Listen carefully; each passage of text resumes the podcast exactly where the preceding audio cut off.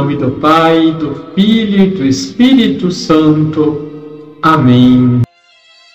Olá, tudo bem com você?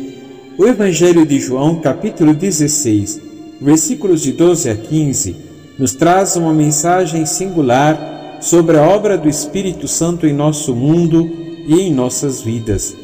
Nesse texto, Jesus revela aos seus discípulos que ele ainda tem muitas coisas a ensinar, mas essas coisas não podem ser compreendidas completamente naquele momento.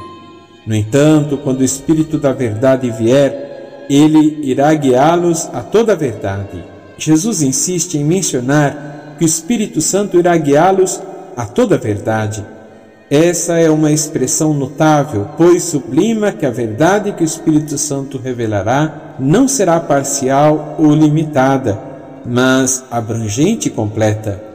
Além disso, o fato de que Jesus enfatizou que o Espírito Santo virá para guiar-nos a essa verdade sugere que a verdade não é algo que pode ser alcançado inteiramente através dos nossos próprios esforços.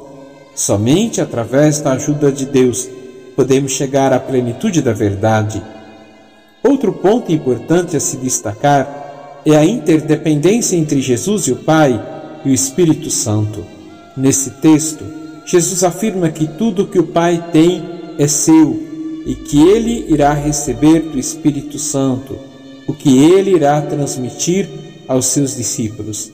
Essa relação de amor e unidade entre as três pessoas da Trindade é um mistério profundo, pois nos mostra a natureza íntima do relacionamento entre Deus e a humanidade.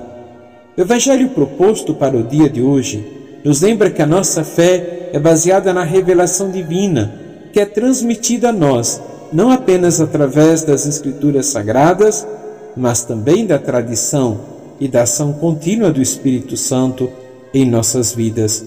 Devemos confiar em Deus para sermos guiados a toda a verdade e permitir que a Sua presença em nossas vidas nos guie em nossas ações e decisões. Que Deus nos conceda a graça de nos submeter à Sua vontade em nossas vidas. Amém. Abençoe-vos o Deus Todo-Poderoso, Pai, Filho e Espírito Santo. Amém.